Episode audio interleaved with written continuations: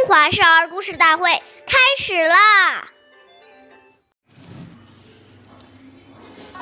岁月易流逝，故事永流传。大家好，我是中华少儿故事大会讲述人梁新月。我今天给大家讲的故事是《董卓的恶行》第八集。董卓是东汉末年的军阀，他带领军队来到国都。废掉了皇帝刘辩，另立刘协为傀儡皇帝，并从此独揽朝政。董卓专权期间，对朝廷中的大臣肆意杀害，对天下的百姓任意欺凌。结果，他的暴行引起了人们的愤怒，朝臣等人联合起来，利用美人计，一举将他除掉。董卓的恶行使其家庭也受到了牵连。连年迈的父母也因此受到了株连。当时他的母亲已经九十岁了，也被依法处死，实在是可悲呀。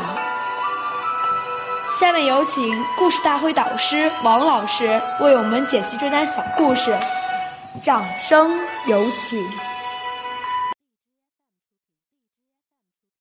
听众朋友，大家好，我是王老师。我们把这个故事呢，给大家进行一个解读。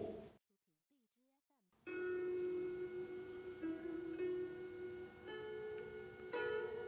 孝经》云：“身体发福，受之父母，不敢毁伤，孝之始也。”有人抱怨说：“父母怎么管我这么多？”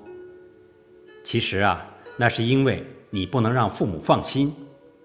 假如你知道照顾好自己的身体，生活起居饮食有规律，进而让自己更懂事，这样父母就放心了。现在不健康的网络、影视、杂志、媒体太发达，人与人之间交流很频繁。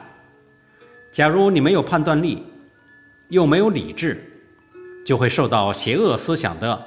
污染和侵蚀而堕落，到时候不但父母家人蒙羞，甚至给下一代也带来了羞耻，这是大不孝。